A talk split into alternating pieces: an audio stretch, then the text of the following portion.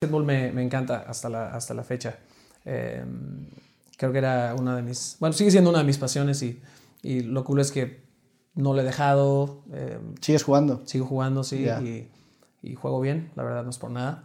Sí, sí, escuché una entrevista que dijiste, probablemente sería uno de los jugadores mexicanos más... Sí, y lo, lo- lo- lo digo, Sí. y mis amigos que juegan en la NBA lo dicen también, ¿no? Pero, pero, ¿qué tan cabrón? O sea, ¿hasta dónde llegaste?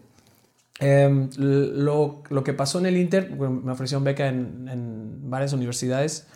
Eh, lo que pasó es que me tuve la fortuna de conocer el amor de mi vida a temprana edad. Entonces tuve que entrar a trabajar. Ya, y dejaste el básquetbol Mm. por Y eso. dejé, dejé el básquetbol, sí. Ok. Y te veías potencial. Sí, sí, me veía potencial. Y Es no, muy Y Oye, podía- hasta la fecha me veo Pues sí, sí. Es potencial. muy, muy bueno. y no podían estar al mismo tiempo sucediendo o Pues yo tenía que trabajar porque eh, fui papá a los 21 años. Entonces Ok. tenía, Tenía tenía, que responsabilidad. buscar trabajo, responsabilidad y, y sentía que tenía un superpoder sobre mis amigos, ¿no? Yo veía eh, que mis amigos se echaban su desmadre y yo decía, si no trabajo, no comemos en la casa, ¿no? Sí, y es, es difícil ser basquetbolista profesional en México, ¿no? Eh, sí, es, la verdad es, es difícil. Y, y yo creo que yo lo que hubiera hecho era más por la ruta de, de jugar en alguna universidad en Estados Unidos Ok. y, y a ver ahí qué, qué hubiera pasado.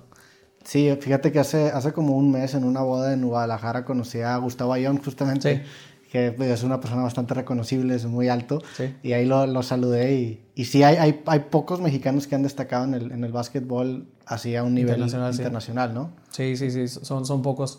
Eh, uno de mis mejores amigos eh, fue el segundo mexicano en, en la NBA y, o sea, solo escucharlo, todas las lesiones con las que, con las que vivió durante años, dice es que si, si me sentaba a recuperarme me iban a rotar, ¿no? Y, Sí, es- sí. está- y es- y él estaba jugando eh, en la época de, de Shaq con Kobe, o sea, él, le- él le tocó jugar contra MJ, eh, ¿Cómo se llama tu amigo? Eduardo Nájera. Ah, de Ronaje, sí, claro. Sí. ¿En, en qué equipo jugaba? Él jugó, él jugó en, en varios equipos, entre ellos los Denver Nuggets, y se retiró en Dallas Mavericks. Ok. Pero y él jugó- es más grande que tú. Sí, él es más Mucho. grande, sí, Sí, Lo más que yo, sí. yo me, Muy bien, ponía- muy grandote. yo- yo me Sí, ponía a aparte- jugar con, aparte, exacto. yo Sí, me claro, ponía a jugar Eduardo con gente Nájera, más claro que grande. lo, que lo conozco, sí. Sí, me ponía a jugar normalmente con, con gente más grande. Órale. Y, y mis amigos ya no querían jugar conmigo. Digo, vamos a retarlos. Y me veían como, güey, esto- nos van a ganar. Pero creo que me ayudó también eso.